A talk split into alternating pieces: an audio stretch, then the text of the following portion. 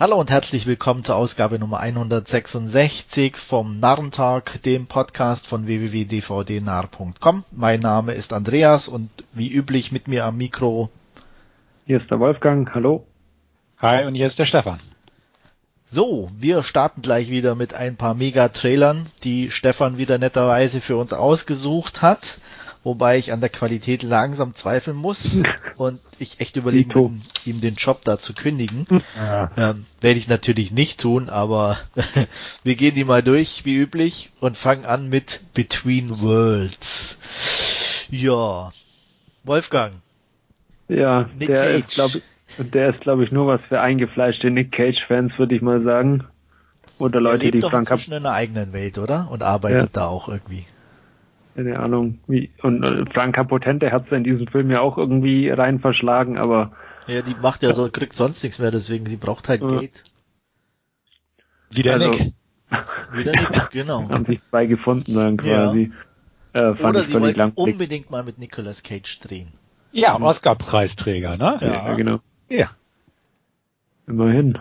Nee, ja. Also, Trailer zu Between Worlds fand ich, fand ich völlig belanglos und, und langweilig, da ja wieder die Tochter von Franka Potente äh, zurückkommt mit dem Geist von Nick Cages verstorbener Frau wohl oder so.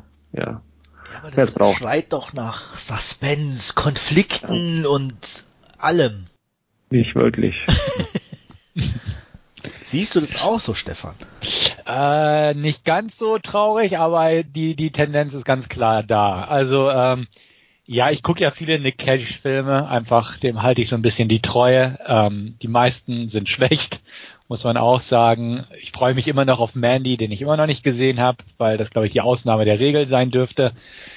Äh, der hier, ja, hm, könnte man sich vielleicht mal angucken, aber sonst nicht er hat so ein paar schräge Momente, wo man sich immer denkt, ach ja, warum nicht? Und um die dann aber gleich zu widerlegen und sa zu sagen, nein, wirklich nicht.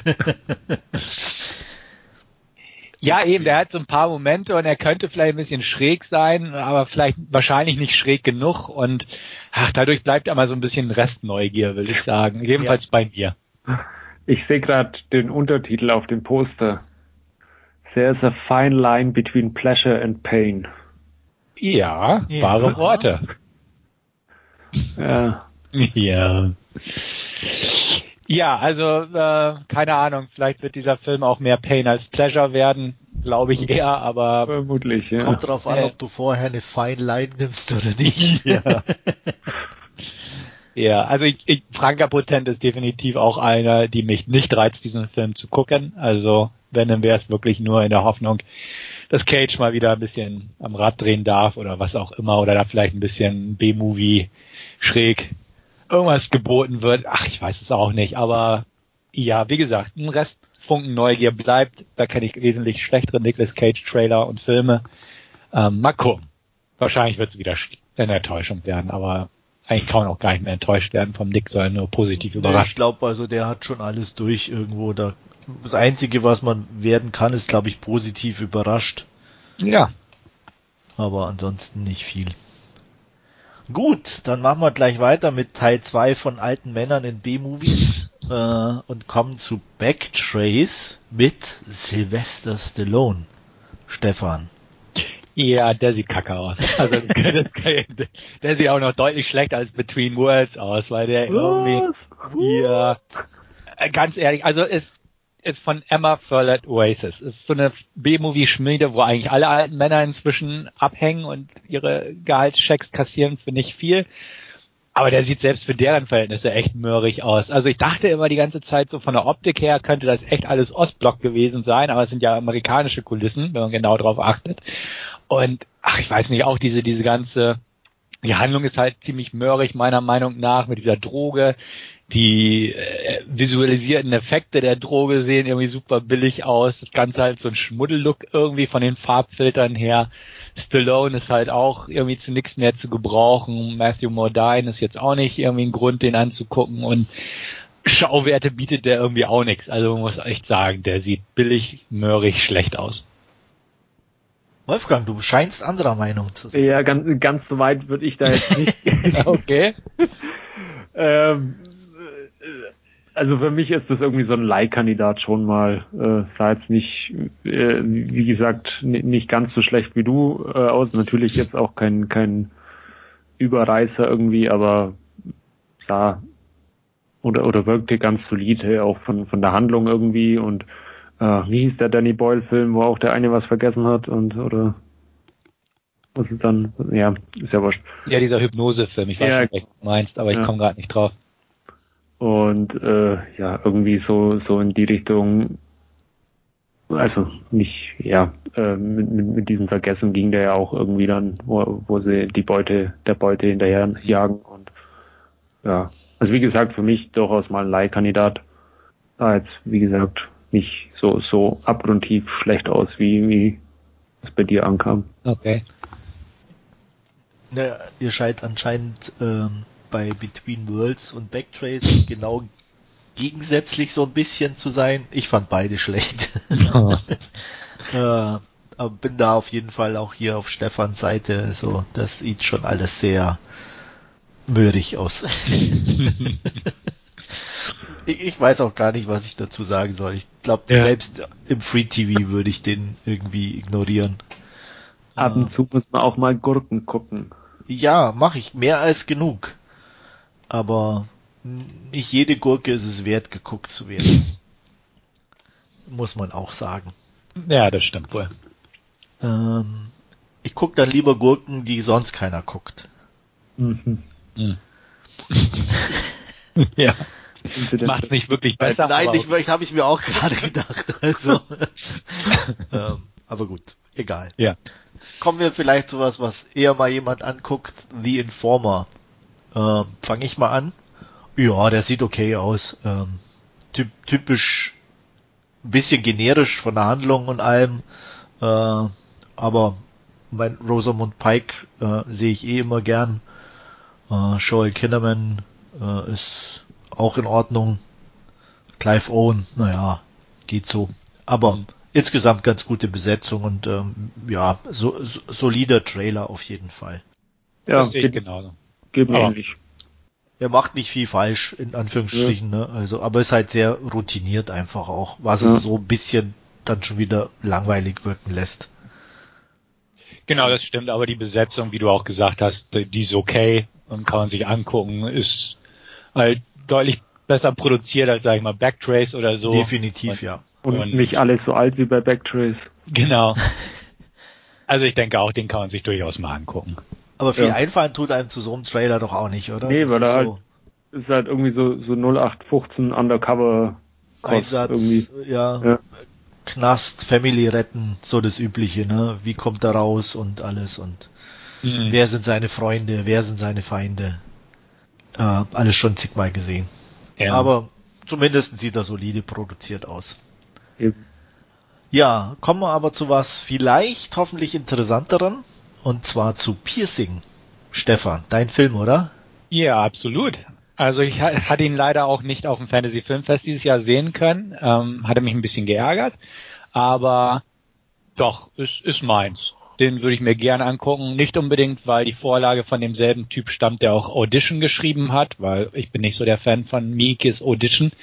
Aber ähm, der Trailer sah interessant aus. Also hat so dieses schräge, ich will nicht sagen leicht britische, so von der Art her, ist glaube ich britisch sogar. Ähm, Mia Wasikowska sehe ich gern.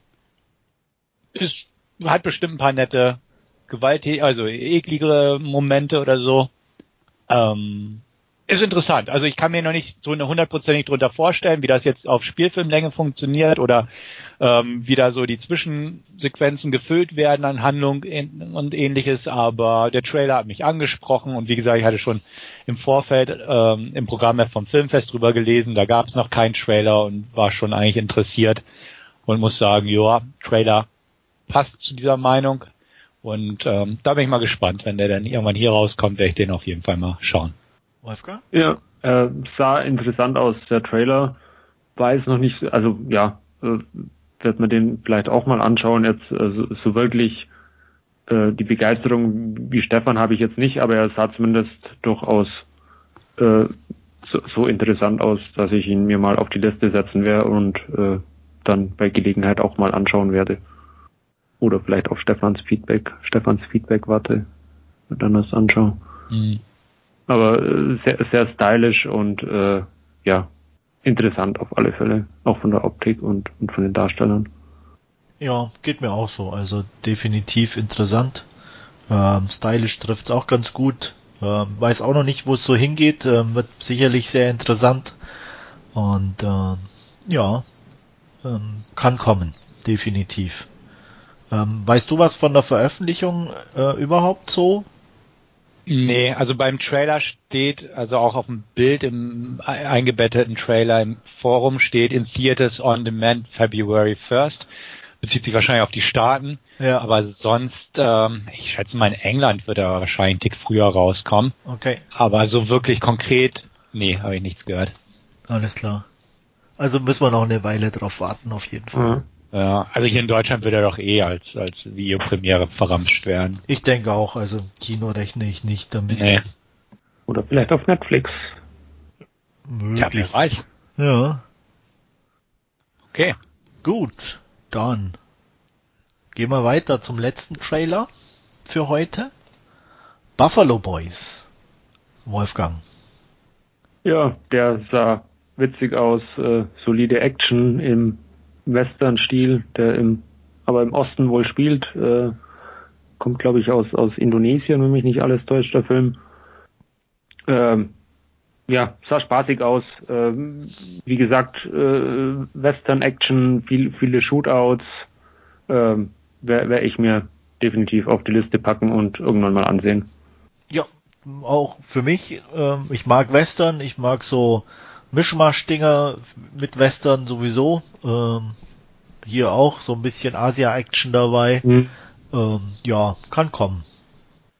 Ähm, bin auch dabei, hätte ich was gesagt. Ähm, ich bin nicht so der Eastern-Fan, hätte ich was gesagt. Aber den fand ich interessant. Den fand ich so vom Genre-Mix, so, ich hätte was gesagt, mit ein paar Ninjas, Western-Elementen, Action, leicht over the top, das Ganze mit ein bisschen Humor gewürzt bin ich dabei. Hat mich ganz bisschen an diesen uh, The Warriors Way erinnert, der ja auch so ein bisschen East meet West, dieser Western äh, Ninja Mix, der aber mehr Fantasy-Elemente hatte. Ähm, den mochte ich auch. Und Hatten wir den nicht sogar mal besprochen ja. in einem Podcast? Kann gut sein, ja. Warriors Way. Ja den äh, mit Kate Bothworth und Jeffrey Rush und so. Also wie gesagt, den mag ich, der ist aber halt noch überdrehter. Das stimmt. Und viel CGI-Krams drin, aber wie gesagt, den mochte ich und der hier sieht ganz nett aus. Also deswegen, als ich über den Trailer gestolpert bin, dachte ich auch, oh, den kann man sich bestimmt mal angucken. Und Absolut, wär, ja. Ja.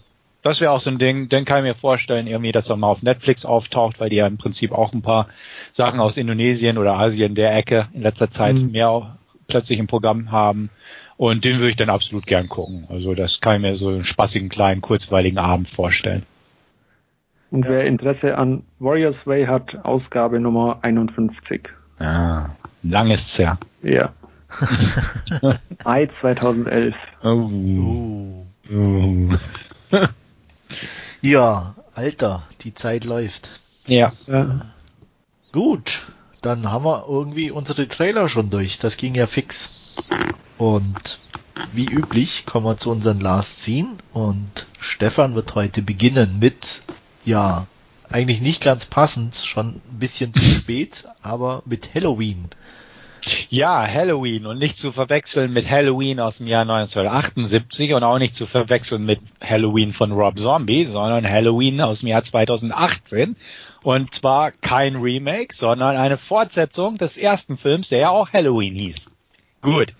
Also, Halloween 2018 ist eine direkte Fortsetzung zu John Carpenters Genre-Klassiker Halloween aus dem Jahr 1978.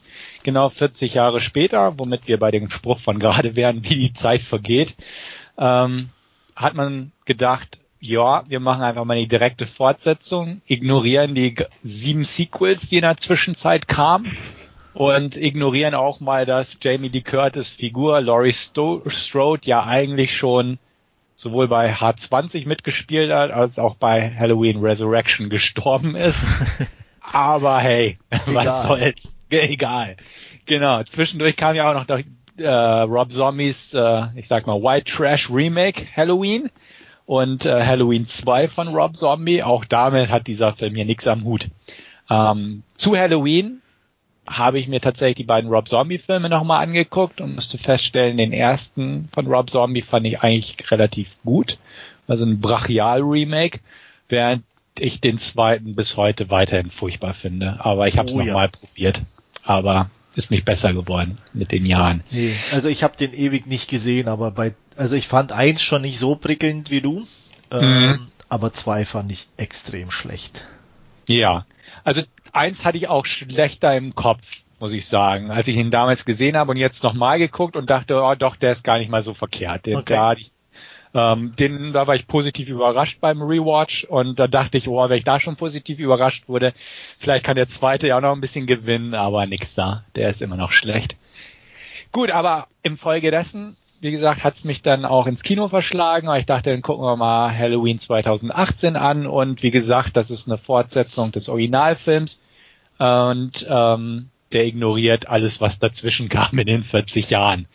Ähm, worum geht's? Also es geht darum, Laurie Strode ähm, hat die Nacht damals vor 40 Jahren noch nicht so richtig verarbeitet, lebt inzwischen sehr zurückgezogen, ähm, quasi eine Einsiedlerin, die nur noch wenige soziale Kontakte hat. Sie hat zwar soziale Kontakte, unter anderem zu ihrer Tochter ähm, Karen, gespielt von Judy Greer, und deren Tochter, also ihrer Enkelin Allison, aber ähm, sie ist halt eine Einsiedlerin, ähm, umgibt sich mit Waffen, bereitet sich auf den Tag vor, wenn Michael eventuell zurückkehrt. Der ist wiederum seit den Ereignissen von damals äh, eingesperrt in einer psychiatrischen Anstalt, in einem Knast, Hochsicherheitsknast und ähm, ist dort, wie gesagt, unter ständiger Beobachtung. Und in diesem neuen Film geht es darum, dass ähm, ein Pärchen, ein Journalistenpärchen, Michael besucht, um äh, die Story nochmal zu erzählen, quasi ja auch 40 Jahre später und ist halt eine bekannte Serienmördergeschichte damals gewesen.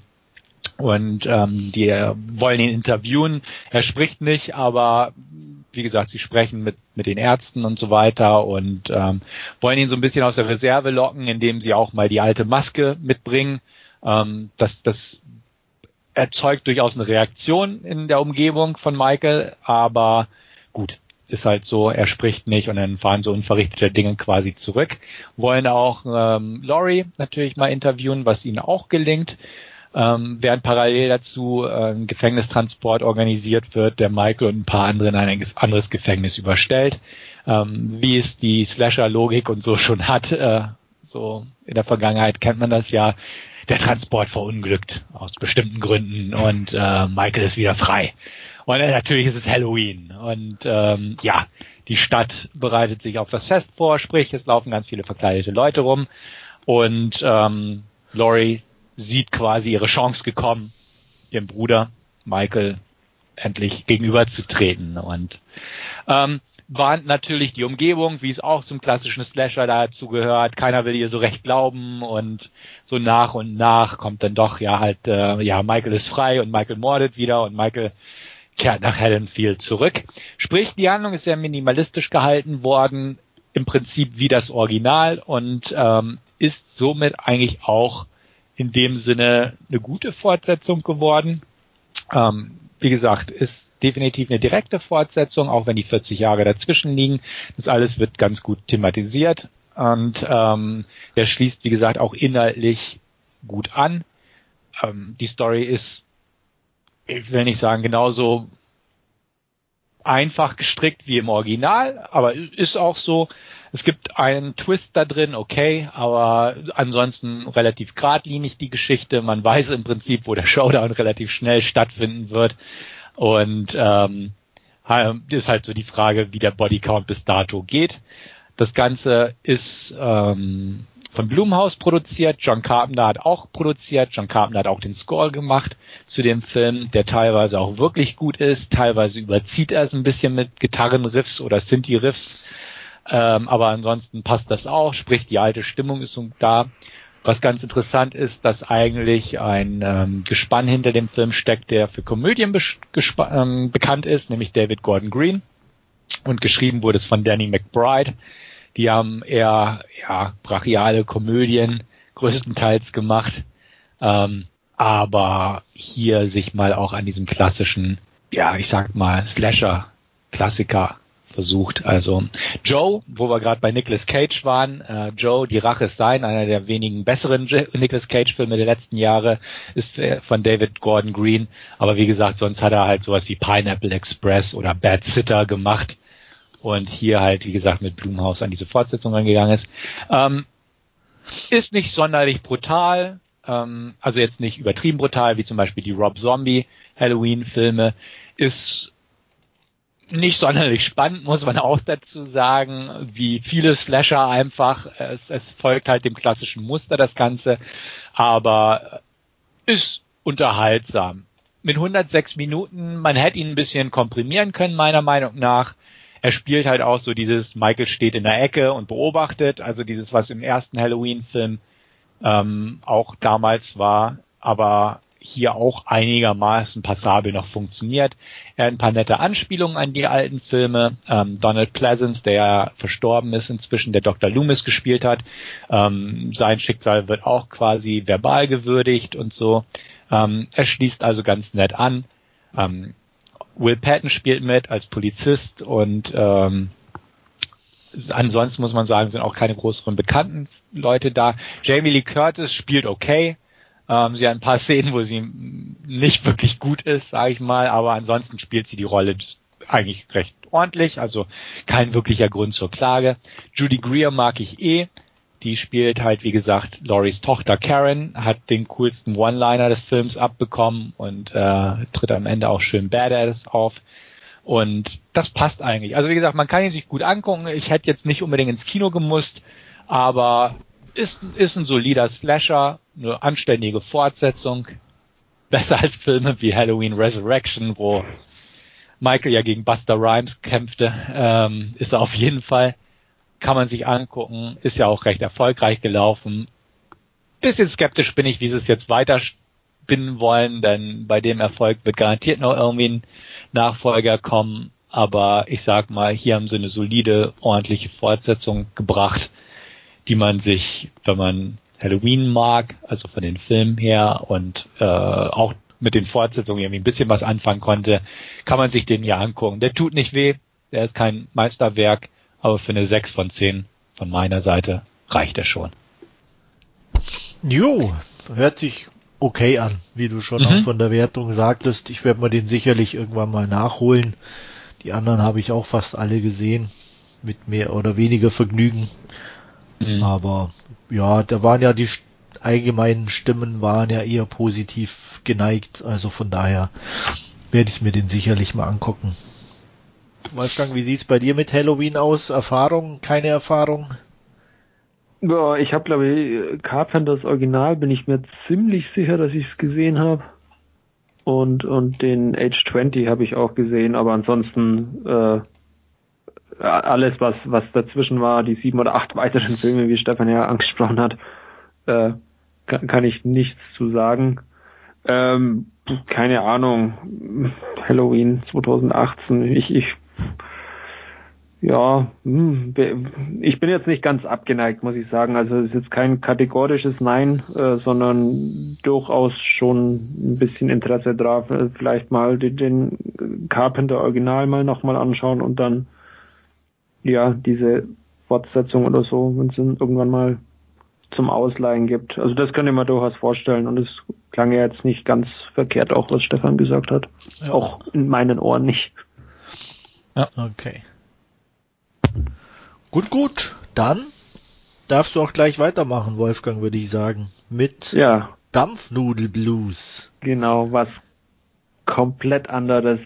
Ähm, und zwar ist es bayerisches äh, Lokalkolorit, basiert auf einer äh, Romanreihe von Rita Falk und äh, Dampfnudelblues ist da eben der erste Film, der entsprechend von der von der Buchreihe her verfilmt worden ist. Ähm, es geht um einen ja, ehemaligen Kripo-Beamten, den Franz Eberhofer, der strafversetzt worden ist in die äh, Provinz und da schiebt er halt jetzt als Dorfpolizist im niederbayerischen Niederkaltenkirchen äh, ja seinen Dienst und muss sich da unter anderem mit einer Schmiererei äh, äh, beim Schuldirektor herumschlagen. Dem haben sie Stirb du Sau an die Hauswand geschrieben oder gesprayt und ähm, ja, das nimmt er halt mal so ganz pflichtbewusst auf, aber sagt dem Schuldirektor dann auch ganz klar, dass die Polizei was anderes zu tun hat, als hier die Sprayer zu suchen und fährt dann mit seiner Oma gemeinsam mit dem Polizeiauto in den Baumarkt, um äh, ja irgendwelche Angebote wahrzunehmen. Also so wirklich ernst nimmt er seinen Dienst auch nicht als Dorfpolizist. Äh, nichtsdestotrotz kommt es aber dazu, dass der Schuldirektor, dem sie den die Stirbtuchsau an die Wand gespült haben, die nächsten Tage nicht in, zum Dienst oder zur Arbeit erscheint in der Schule.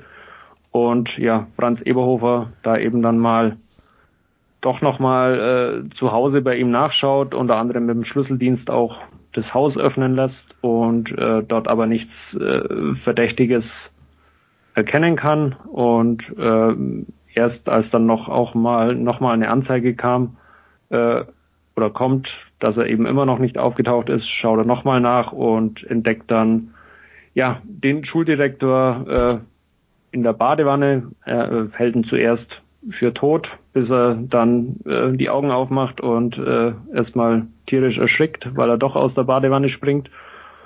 Ähm, nur um kurz drauf dann letztendlich äh, auf einem Bahngleis zu liegen und mit äh, ja ohne, ohne Kopf beziehungsweise oder beziehungsweise nicht auf dem Bahngleis, sondern ohne Kopf neben dem Bahngleis zu liegen.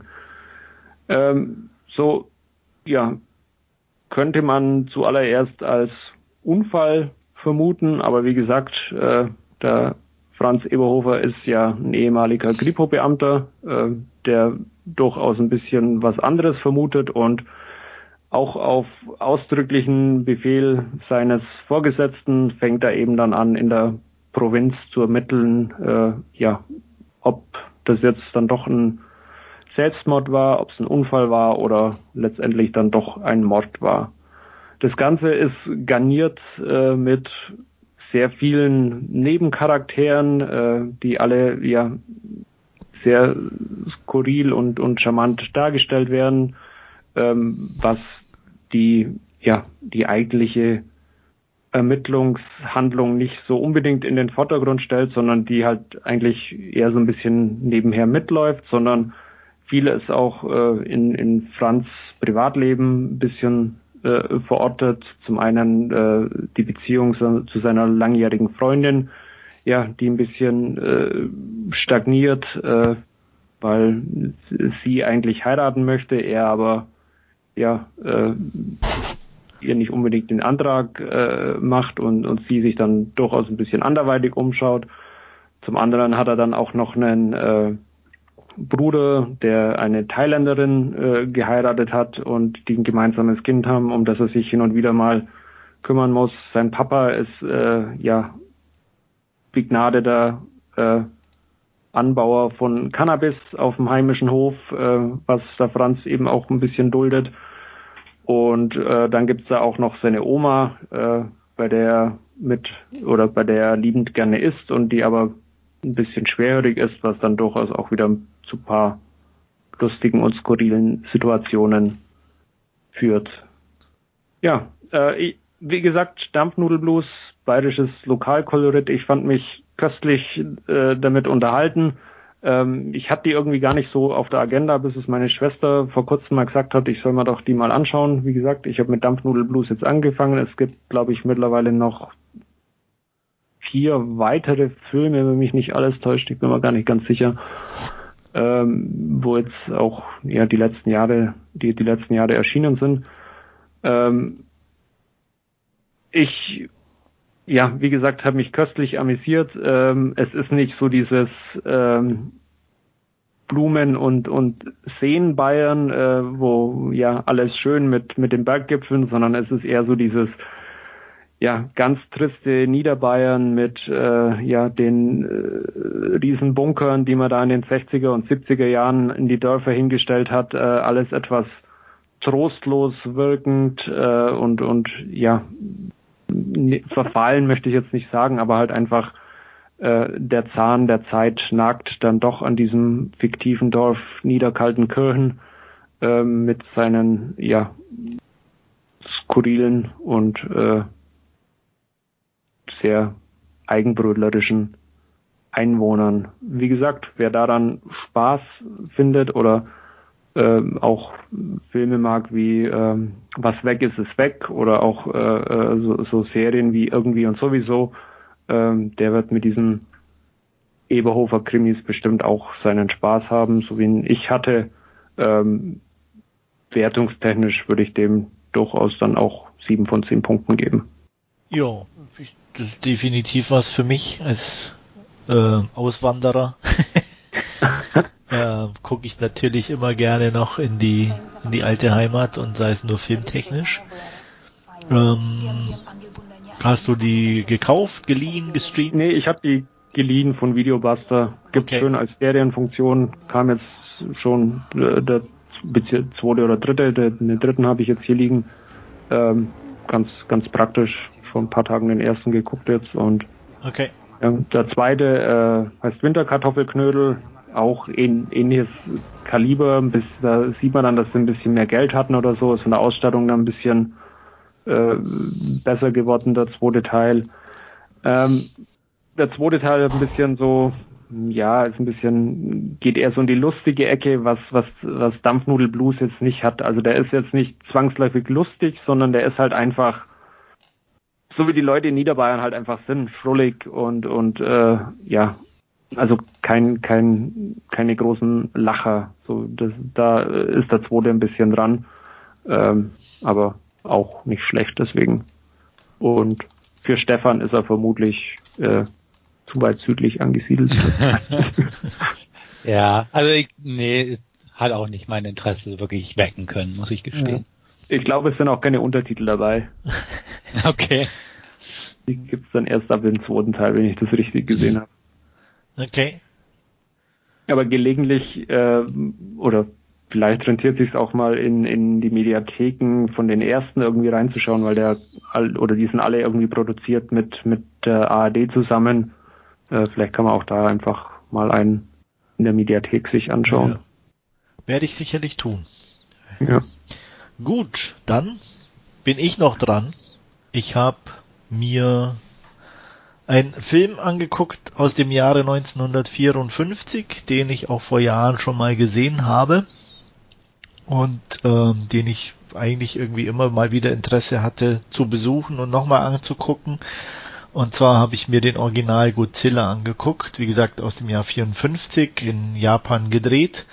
Regisseur Ishiro Honda und ähm, ich von der Geschichte her denke ich mal ähm, ist er sicherlich bekannt, auch von den Nachfolgefilmen, die ja zumindestens zwar ein anderes Augenmerk hatten, aber ähm, auch da ist in der Regel immer Godzilla taucht auf, muss bekämpft werden, ähm, ist natürlich sehr ähm, ja resistent gegen diverse Angriffsvariationen äh, und auch hier im Original ist genau das der Fall. Ähm, es gibt plötzlich äh, seltsame Vorkommnisse äh, an einer bestimmten Stelle im Meer. Ähm, alle Schiffe, die vorbeikommen, erleiden Schiffbruch und brennen ab. Und ähm, es gibt nur ganz wenige Überlebende, die irgendwie dann aber auch nur stammeln und nichts Genaues von sich geben. Und ähm, nur ein Bewohner oder mehrere Bewohner einer einsamen oder äh, einsamen Insel ist falsch, aber so einer etwas abgelegenen äh, Insel meinen den Grund zu kennen, äh, nämlich das sagenumwobene Monster Godzilla sucht äh, neue Nahrung, wenn es im Meer keine Fische mehr gibt. Äh, den Spruch in ähnlich kennt man aus einem anderen Film. ähm, und ja, auf jeden Fall äh, eines Tages steigt Godzilla wirklich aus dem Meer und verwüstet diese Insel und ähm, das Militär versucht erstmal natürlich mit den üblichen äh, Waffen gegen Godzilla anzutreten, was ziemlich kläglich endet. Und ähm, ja, und ähm, die Wissenschaft versucht aufzuklären, wie und woher dieses Monster kam und vor allem, wie man es be bekämpfen kann. Und es gibt ähm, einen Wissenschaftler, der eine geheime Erfindung gemacht hat, den Oxygenzerstörer, den er aber unter allen Umständen geheim halten will, denn er kann komplett alles Leben zerstören. Und die Frage, die sich jetzt stellt, wird er die Erfindung rausrücken, um Godzilla zu besiegen, ja oder nein? Diese hochspannende Frage werde ich heute natürlich nicht beantworten, weil A, jeder den Film mal sehen sollte und B, die meisten den ja auch schon gesehen haben und somit wissen, wie es ausgeht. Ähm, ja, also ich fand es echt hochinteressant, da wieder hinzukommen. Ähm, es ist jetzt nicht direkt eine Kindheitserinnerung in Anführungsstrichen, aber doch schon einige Jährchen her, als ich den das erste Mal gesehen habe. Ähm, total fasziniert war und ähm, ja, neben ähm, diversen Wuja-Filmen auch meine Liebe zum Asien-Kino geweckt hat und meine Neugier, weil es einfach so komplett anders ist. Und ähm, auch jetzt wieder zurückzukommen, war echt hochinteressant, weil es halt definitiv, wenn man den heute anguckt und weiß, warum er gemacht wurde, wie er gemacht wurde, ähm, schon hochinteressant ist und da diese, diese Furcht vor, vor der Atomkraft in einem Monster realisiert zu sehen, ähm, einfach fasziniert. Klar ist es ein Mensch in, eine, in einem Gummianzug, ähm, das sieht manchmal ein bisschen merkwürdig aus, aus heutiger Sicht definitiv, aber wenn man sich es einfach vor Augen führt, okay, der Film ist aus 54 und was der damals für einen Impact hatte, ähm, ist es glaube ich schon gut nachvollziehbar. Ähm, ist auch einfach von, von der Idee her und wie er umgesetzt wurde, ähm, schon faszinierend auch und ich denke mal, gerade in Japan zur damaligen Zeit war das halt schon echt ein kleiner Schlag in die Magengegend, ähm, weil er ja wirklich diese Erinnerung an Hiroshima und so weiter wieder hochleben ließ mit äh, zerstörten Städten und allem, was dazu gehört. Ich konnte das Ende, hatte ich nicht mehr im Kopf, war dann doch sehr überrascht, ähm, wie es geändert hat. Äh, wie gesagt, ist doch schon einige Jahre her, dass ich den das letzte Mal gesehen habe. Und ähm, ähm, hat auch mir ganz viele Assoziationen geweckt, auch ähm, am Anfang gerade irgendwie fand ich irgendwie, als diese Schiffe da plötzlich dann aus dem Nichts ähm, mehr oder weniger angegriffen werden äh, und und ähm, kaputt gehen in dem Sinne oder aus ähm, hatte ich schon irgendwie so auch die andere Seite so äh, ähnlich wie Pearl Harbor, da kamen sie auch aus dem Nichts, da war es halt nur andersrum also solche Geschichten oder auch ähm, eben die, die Wissenschaft, äh, wie weit darf sie gehen und so weiter, dass, dass das da alles angesprochen wurde, ähm, fand ich schon sehr interessant und ähm, macht den Film auch aus heutiger Sicht meiner Meinung nach noch extrem sehenswert. Und ähm, ich, ja, werde sicherlich ein paar Jahren mir den wieder mal angucken und ähnlich überrascht sein, bin ich mir sicher und kann ihn nur empfehlen und ans Herz legen. Wer ihn noch nicht gesehen hat, sollte ihn sich angucken. Und auch ein Rewatch schadet nichts. Ich gebe acht von zehn Punkten. Wolfgang. War schon ewig. Achso. Oder Stefan, ja? ja also ich kenne den Film, hab den aber schon ewig nicht mehr gesehen, muss ich gestehen. Ja, ähm, ging mir eben auch so. Deswegen dachte ich, es wird mal wieder Zeit. Genau, also ja, kann man sich bestimmt angucken. Also ich weiß auch, damals in der Jugend oder so hatte ich den auf jeden Fall geguckt. Ähm, hab den ganz gut in Erinnerung, aber also jetzt als qualitativ gut und jetzt nicht unbedingt inhaltlich. Ähm, da kann ich mich nicht mehr an viel erinnern, muss ich sagen. Aber das ist einer der Filme, den, den kann ich mir vorstellen, wenn er mir über den Weg läuft, dass ich den nochmal gucke, auch wenn er so alt ist. Ja. Wolfgang? Ähm, ich könnte es gar nicht genau sagen, ob ich den irgendwann mal vielleicht im Fernsehen oder so gesehen habe. Äh, meine bewusste erste Godzilla-Erfahrung ist, ist der von Emmerich, uh. den ich im Kino, glaube ich, auch gesehen habe. ähm, aber ich werde mir den jetzt mal äh, ausleihen, das Original, und mir Musst den auch mal anschauen. Du kannst ihn doch hm? umsonst gucken. Äh, bei Prime. Ja. Das mag ich nicht. ja, ich meine, es ist äh, leider kann man ihn nur äh, auf Deutsch gucken. Äh, aber es sind sogar Szenen reingeschnitten mit im Original Japanischen, die wohl irgendwie nachträglich okay. eingefügt worden sind. Ähm, fand ich ganz interessant. Und äh, ja, aber wie gesagt, kann ich, kann ich verstehen. Äh, für mich war es okay. Äh, aber besser ist natürlich auf Scheibe, wenn ja. du dir den dann auch tatsächlich im Original angucken kannst. Ja. Werde ich, wie gesagt, mal nachholen. Gut, würde mich dann deine Meinung auch interessieren. Ja. Na dann, haben wir unsere Last Scene durch oder wollt ihr noch irgendwas anmerken oder habe ich was vergessen? Nö, Nö. alles gut. gut. Dann kommen wir zu unserem Hauptreview und ähm, Stefan wird uns die Inhaltsangabe zu Bybust geben.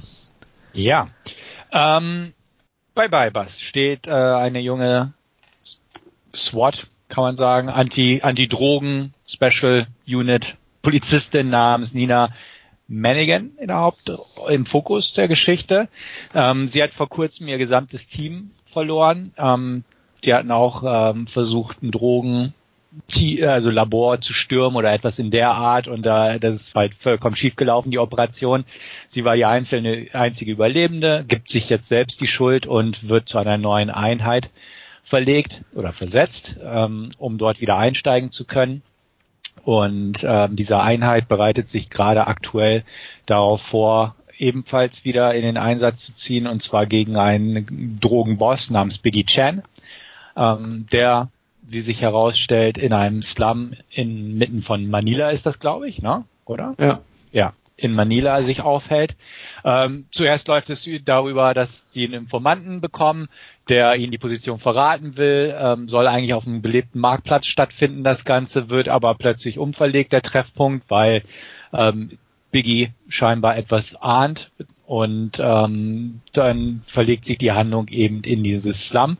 Das ist ein großer abgeschlossener Slum-Komplex aus zig Wellblechhütten und sonstigen Sachen, Bergen von Müll und sehr vielen Menschen, die dort einfach leben. Ähm, quasi ihre eigene Stadt dort haben mit äh, Vergnügungsetablissements, Wohnbereiche, Bars und so weiter. Und ist halt ein sehr abgegrenzter Bereich und sehr unübersichtlich das Ganze. Und dort geht halt die Einheit rein. Ähm, ein Team wird sozusagen undercover reingeschickt. Die begleiten den Informanten ähm, zu dem zu der Geldübergabe mit einem der Mittelsmänner von Biggie Chang und ähm, im Prinzip der Rest der Einheit schleicht sich hinterher in einiger Entfernung mit sicherem Abstand, aber doch sichtbar und ähm, will halt quasi das Ganze begleiten, bis sie dann halt ähm, bestätigen, dass, dass Biggie wirklich dort vor Ort ist, um dann entsprechend zuzuschlagen.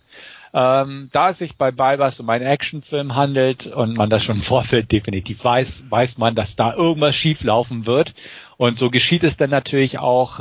Ähm, es geht also nicht so einfach, dass sie da reingehen, Biggie verhaften und der Film ist vorbei, sondern es geht was schief. Und ähm, mit Schiefgehen bricht da die Hölle los.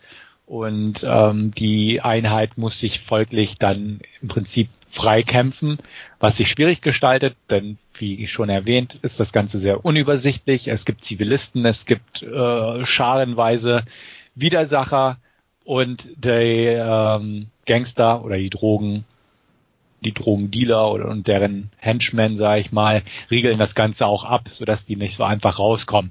Zusätzlich haben sie Funkscanner beziehungsweise Störer vom, von Funksignale, sodass auch Handysignale nicht durchkommen und man nicht einfach plötzlich ähm, Verstärkung rufen kann und äh, es wird natürlich auch äh, gemutmaßt, wie das sein könnte, dass sie aufgeflogen sind. Gibt es einen Verräter in der Reihe, in den Reihen, zumal von einem Judas auch gesprochen wird oder gehört wurde. Und so muss sich Nina zusammen mit ihrem Partnern und äh, einem zentralen Hauptpartner, der sich herauskristallisiert, dann quasi durchschlagen, muss sowohl ihre Haut retten und den ihrer Kollegen, als auch gucken, dass nicht so viele Unschuldige ums Leben kommen und zudem quasi auch irgendwo ja, ähm, sag ich mal, das, das Trauma überwinden, dass sie ihr letztes Team ja auch verloren hat und ähm, dass, dass sich die Vergangenheit zu wiederholen droht in diesem Szenario. So viel zur Handlung. Gut, ähm, ja, wer will anfangen? Freiwillige vor. Ja, ähm, er, er orientiert sich natürlich ganz klar an, an The Raid aus äh, Indonesien irgendwie, was äh, die Handlung und die Struktur äh, des Films betrifft. Er ist auch ein äh, ja irgendwie ein, Kind seiner Zeit äh, oder oder ein ein ja Kommentar auf auf diesen Drogenkrieg auf, äh, auf den Philippinen, den, den ähm, Präsident äh, Duert oder Duterte oder wie er auch immer heißt, mhm. ausgerufen hat, der quasi ja Drogendealer und und äh, so weiter äh, für Freiwild äh, erklärt hat und und da ganz klar gesagt hat, man soll sie einfach abschießen. Ähm, ja, wie gesagt, da ist Beibas ein bisschen so dieser, ja, auch, auch die Kritik ein bisschen an, an diesem Vorgehen dran. Ähm, er hat durchaus interessante Ansätze. Die Location ist äh, auch ziemlich cool in diesem äh, Slum, in dem da alles äh, mehr oder weniger stattfindet. Ähm, allerdings hat er halt auch ganz viele Probleme. Äh, das ist angefangen mit der Tatsache, dass er erstmal 30, 35 äh, Minuten braucht, bis überhaupt was äh, in Gang kommt. Dann geht der Film gute 130 Minuten, was für einen Actionfilm ja schon immer ziemlich lang ist. Ähm, und da hat er halt jetzt irgendwie das Problem, dass sich die, die Kämpfe und, und die Actionsequenzen, die er hat, immer wieder eigentlich wiederholen und äh, äh, immer wieder mit, mit leicht abgewandelten Locations das gleiche bieten und äh, letztendlich, und da ist jetzt der große Vorteil von The Raid im Gegensatz zu Bybust, sind die Kämpfe halt oder die Actionsequenzen einfach viel zu unspektakulär. Äh, The Raid konnte da ein bisschen seine ich sage jetzt mal, fehlende Handlung übertünchen und, und äh, man, man konnte zumindest äh, die, die Action-Sequenzen äh, genießen, aber Bybust äh, ist sehr rudimentär und, und, und einfach gehalten, was seine Kampf- und Action-Sequenzen äh, betrifft. Und äh, ich, ich muss gestehen, ich, ich fand es dann auf Dauer auch schon einfach langweilig. Ich steige da mal ein.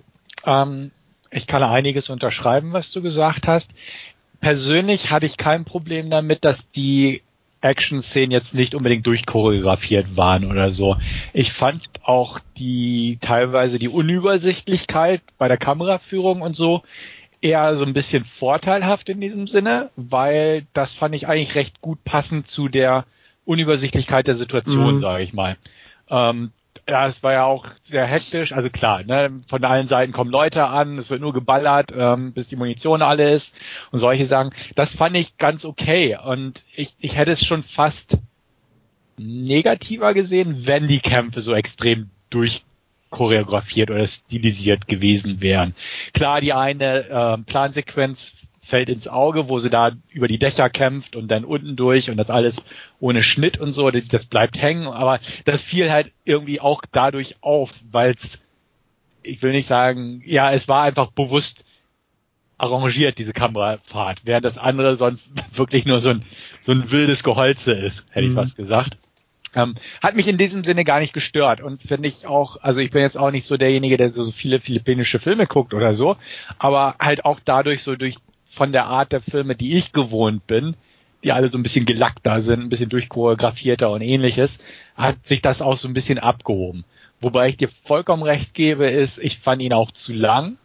Ähm, der Einstieg, den fand ich eigentlich okay.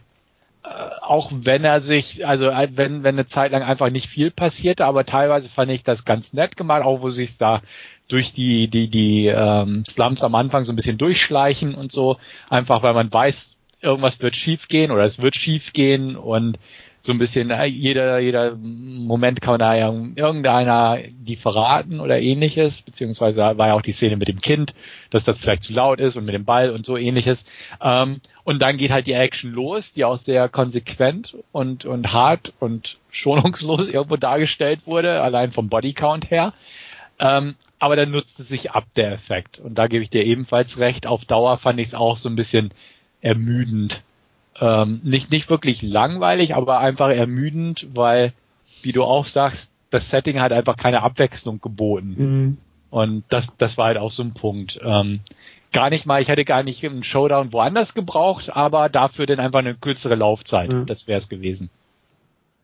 Und er versucht ja, also er hat zumindest versucht durchaus, das ein bisschen zu variieren. Also ich fand diesen Regen ganz interessant, der da die auf, auf diese Wellblechdächer äh, prasselt und, und quasi alles übertönt ein bisschen von, von dem, wie sie sich fortbewegen und irgendwann hört dieser Regen in dieser Nacht auf und äh, ja, aber der kommt haben, auch dann wieder. Also auch das äh, irgendwie so wiederholt aber, sich ähnlich wie die Kämpfe, weil da sind halt auch die Ideen, ach komm, lass uns noch mal Regen machen. Ja, aber es, es ist dann ganz interessant, weil sie sich halt äh, auf einmal auf eine ganz andere Art und Weise fortbewegen müssen, auch wenn sie da über diese Dächer schleichen. Auf einmal jeden Fußtritt hört man und und äh, der Regen hat das halt vorher ein bisschen äh, oder hat alles kaschiert eigentlich äh, zuvor. Also ja, man, man, hat schon ein bisschen versucht, das zu variieren, aber wie ja. du sagst, er kommt halt dann wieder und, und es regnet wieder und ja, es ist halt dann irgendwie die nächste Wellblechhütte, äh, in der man sich verbarrikadiert und von der, äh, wo man von außen angegriffen wird. Ja, also ich kann mich da auch im Großen und Ganzen anschließen, was ihr sagt. Ähm, ich, die Location fand ich auch gut, die Unübersichtlichkeit und alles. Ähm, trotzdem hat, hatte ich war ich enttäuscht in Anführungsstrichen, weil ähm, mir ging es eher auch wie Wolfgang.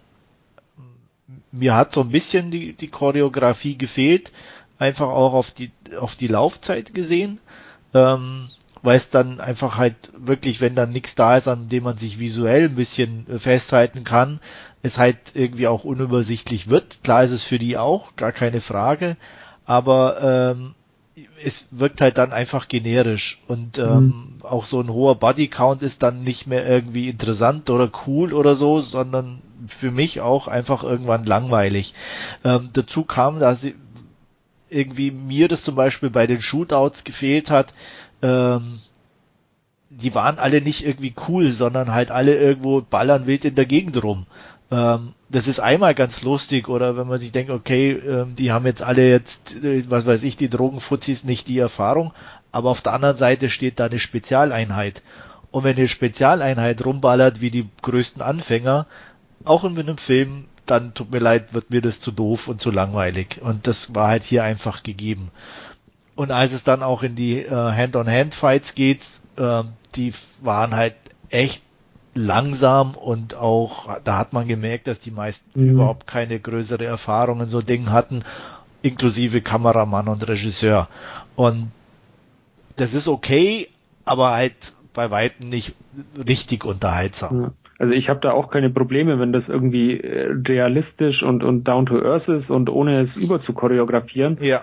Äh, aber wenn ich halt einen Film mit 130 Minuten habe, äh, dann ist es, wie, wie, du sagst, also irgend, irgendwas äh, muss halt geboten werden und dann muss sich halt vielleicht auch ein bisschen steigern mal von ganz down to earth genau. am Anfang und ein bisschen spektakulärer äh, im, im Schluss zu oder so. Aber halt immer wieder das, das Gleiche äh, von, von, von Szene zu Szene, von Actionsequenz zu Actionsequenz ist halt, äh, ja, wie, wie Stefan sagt, ermüdend irgendwann. Ja, und ähm, der Bösewicht war jetzt auch nicht der coolste. ja. Der war also. dann auch schon wieder zu überzogen einfach. Also da hätte auch ein bisschen weniger mehr machen können. Ähm, ähm, der Fight mit ihm fand ich aber wieder ganz gut. Also der war noch eher einer der interessanteren. Ähm, also von daher, aber ja, das so richtig rund wollte es irgendwie einfach nicht nicht zusammenkommen.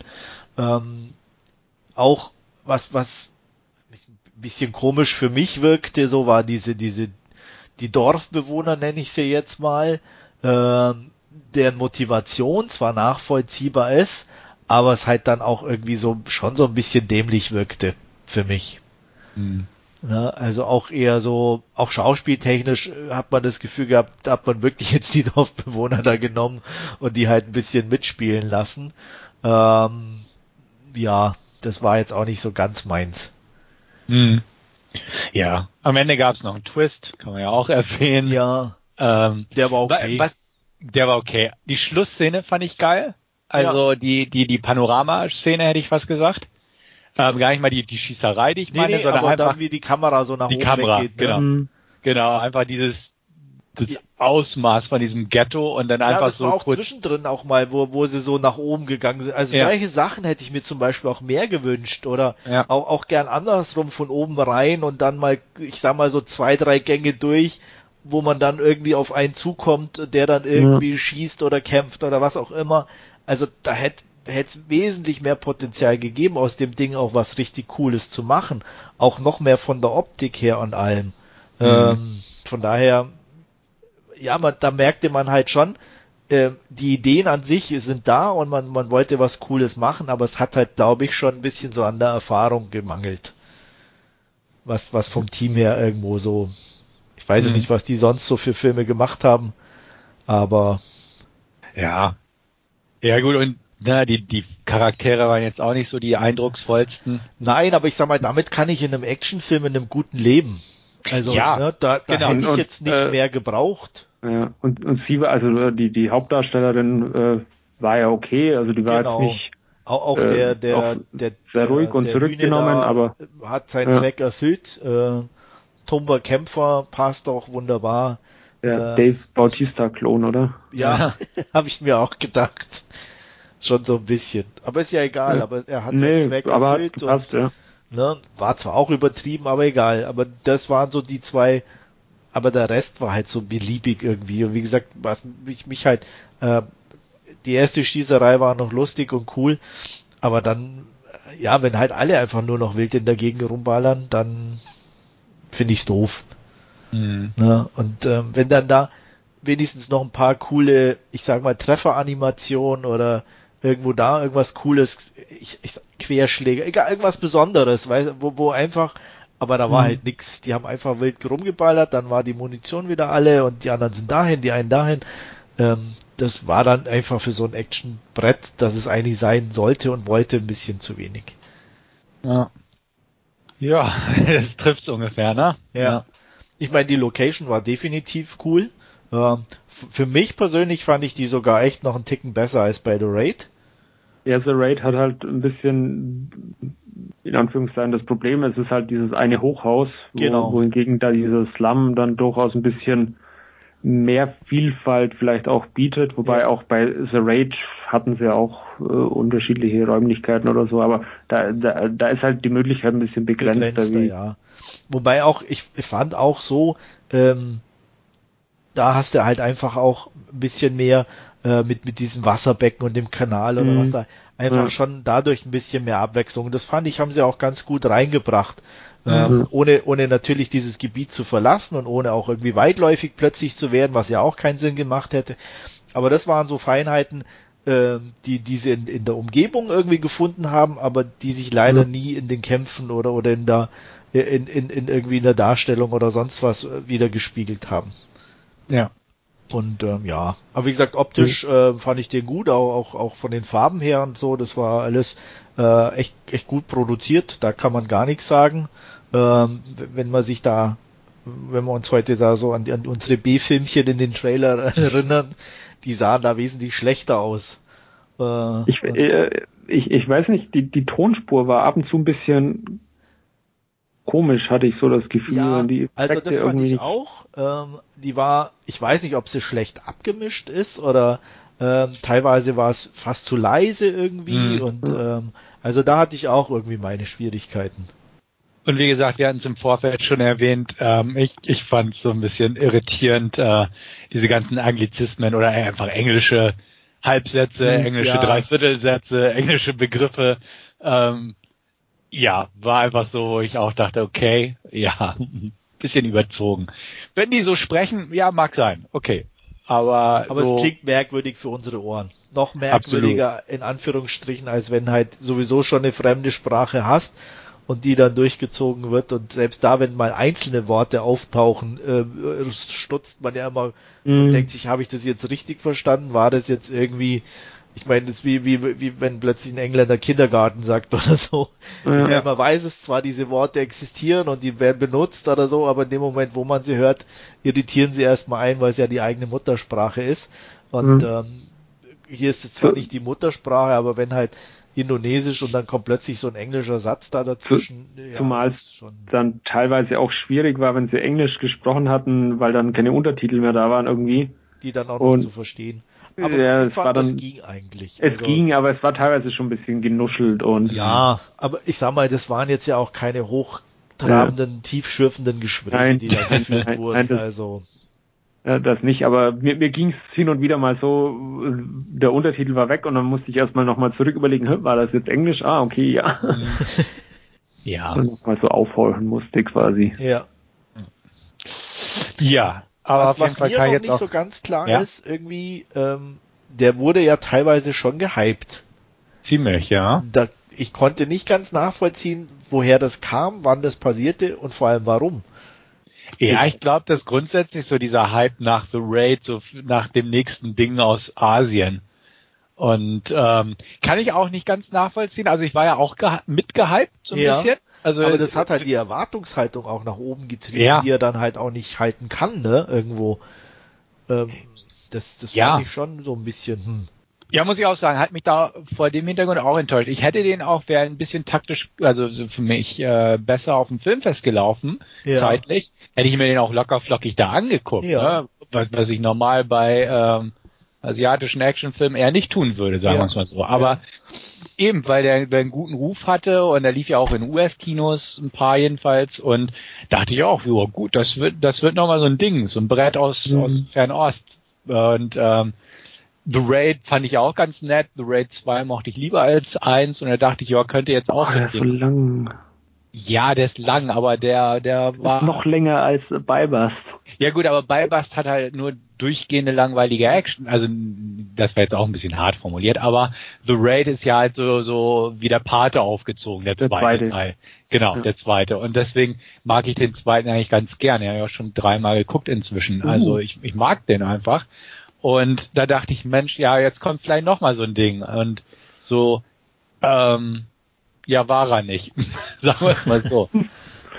Ich, ich muss ja gestehen, ich habe den, den Hype um, um den ersten The Raid schon, schon nicht so wirklich nachvollziehen können, weil er, also er ist stylisch und, und solide, aber das ist jetzt, wenn man sich, wie, und an- Andreas ging es glaube ich ähnlich, wenn man ein bisschen so diese, diese asiatischen und, und Hongkong-Action-Filme schaut, dann war da jetzt nichts drin, was man nicht schon mal gesehen hätte oder auch äh, in, in teilweise in thailändischen Filmen wie, wie Ong Bak und, und, und wie sie alle heißen, äh, die ja auch diese äh, ja sehr hoch und, und sehr durchchoreografierten äh, äh, Action-Sequenzen haben.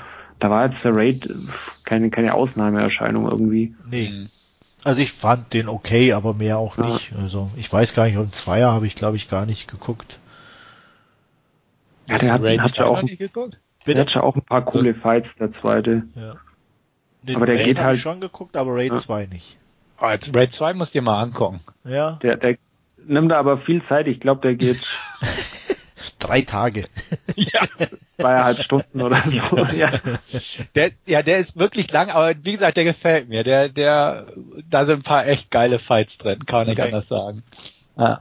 Dann werde ich dem mal eine Gelegenheit nachholen. ja, mach mal hier. Ich muss dir schon asiatische Filme hier ans Herz legen. Ja, wie gesagt, äh, Komm.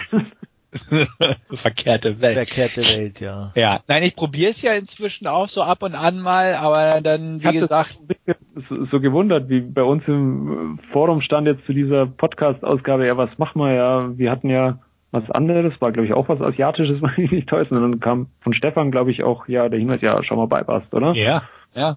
Also auch der andere, ich, wie ist der, The Night Comes With Us oder so Ja. ähnlich? Der, der interessiert mich auch noch ein bisschen, obwohl da war ich schon skeptischer, weil ich den Vorgänger Headshot gesehen hatte und den mochte ich schon nicht. Beziehungsweise den habe ich irgendwann abgebrochen und nie zu Ende geguckt. Okay. Den Äh, fand ich okay. Ich muss sagen, ich fand äh, den jetzt The Night Comes for Us sogar fast schwächer. okay, gut. Ähm, da, als als Bypass auch oder so, als Headshot? bitte? Als Bypass schwächer oder als Headshot schwächer? Ähm, Oder beide. schwächer als Beibast, Mhm. aber schon noch schwächer als Headshot, weil Headshot mochte ich ein bisschen. Ähm, den würde ich auch vor, vor Beibast sehen. Okay. Nur von der, von der ähm, Einordnung her. Mhm. Mhm. Ähm, ich glaube, Headshot hatte ich sechs oder sogar knappe sieben gegeben. Ähm, da würde ich bei ähm, bei Bust nicht hinkommen und bei The Night Comes For Us auch nicht. Mhm. Okay. Night Comes For Us, der war auch mir, hm, wie soll ich sagen, das ist auch alles too much. Irgendwie. Mhm. Ähm, der hat wenigstens ein paar gute Choreografien drin, aber der ist an sich viel zu übertrieben. Mhm. Ich muss mir die jetzt auch mal noch anschauen. Ja. Ja, aber also ich bin so ein bisschen gedämpft jetzt ja. wieder in Sachen Asia.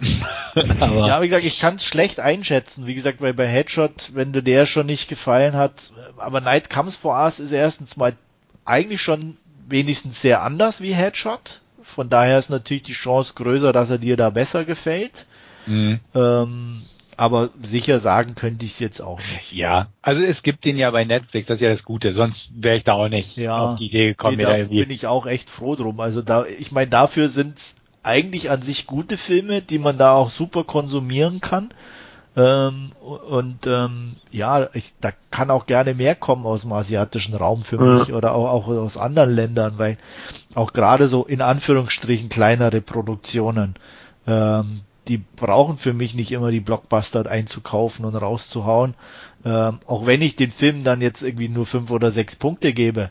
Aber mhm. Äh, da ist mir so einer wesentlich lieber als irgendwie der zick Big Budget Aufguss von irgendeinem lame Actionfilm. Ja. Weil so diese asiatischen Dinger, die ich zwar auch nie wirklich gut bewerte, wie mir, mir immer wieder auffällt, aber die, die habe ich ja jetzt auch von Netflix. Also den John Woo-Film, der irgendwie ziemlich kacke Manhunt, war. Ja. Manhunt und dann hatte ich mir ja noch den äh, Wolf Warrior 2 angeguckt, der jetzt auch nicht gerade grandios war. Den fand ich sehr lustig hier. irgendwie. Ja, ja, aber nee, nicht auch nicht. Also ja, man konnte ihn sich angucken, aber irgendwie kopfschütteln, so ungefähr. und ähm, ja, jetzt den. Also wie gesagt, da ich guck die ja dann auch. Ja. Also es ist ja zumindest einfach und und angenehm an die Filme ranzukommen. Du ja. keine Discs importieren oder irgendwo genau. ausleihen. Oder? Das ist halt auch die Verfügbarkeit ist einfach ja. sehr angenehm, ohne irgendwo dann in, in Asien einkaufen zu müssen, ne? Mhm. Und ich muss sagen, Bybust ist ja auch parallel in Deutschland rausgekommen. Ja auf Scheibe. Und ich war ja echt am überlegen, bevor ich wusste, dass er auf Netflix läuft, ob ich mir nicht vielleicht die Scheibe hole, ja. weil irgendwie bin ich diesem Hype verfallen. Genau, das war ich und, eben auch fast. Ich hatte ihn auch schon im Einkaufswagen ja. ungefähr. Und deswegen dachte ich auch, Gott, ne, läuft auf Netflix, coole Sache, guckst du dir an und so, und dann kannst du ja immer noch gucken, wenn du ihn, wenn er so geil ist, dass du den nachkaufst. Ja. Ähm, also so Hätte bin ich ganz froh, dass gemacht, ich da nicht. Hätte ich dann auch gesagt, genau. okay, äh, der ist so cool, äh, den kann man dann mal wieder gucken. Ja. Aber war er ja nicht. Genau, und so bin ich auch ganz froh darüber, dass ich da nicht irgendwie über 10 Euro gelöhnt habe. Und ähm, ja gut, aber man hat ihn geguckt, das war ja auch nicht verkehrt.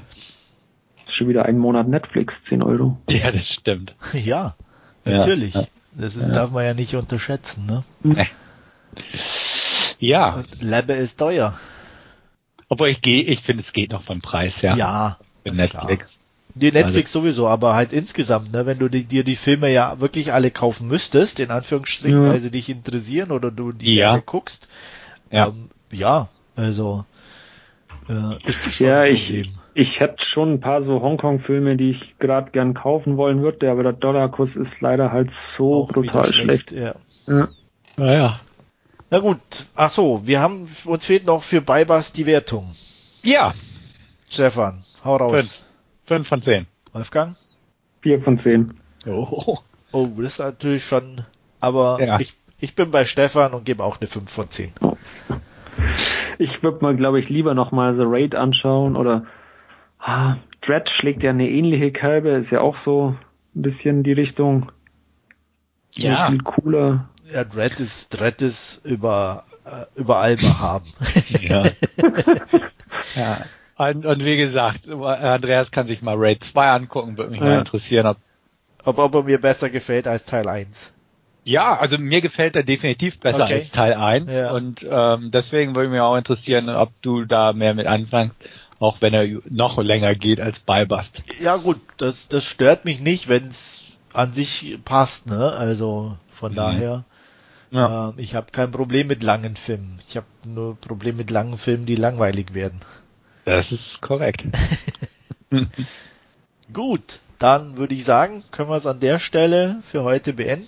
Es war mir ein Vergnügen, wie immer. Ähm, wir hören uns hoffentlich bald wieder. Bis dahin verbleibe ich euer Andreas und tschüss. Ja, wie immer vielen Dank fürs Zuhören und bis zum nächsten Mal. Tschüss. Danke auch von mir. Auf Wiederhören. Bis denne.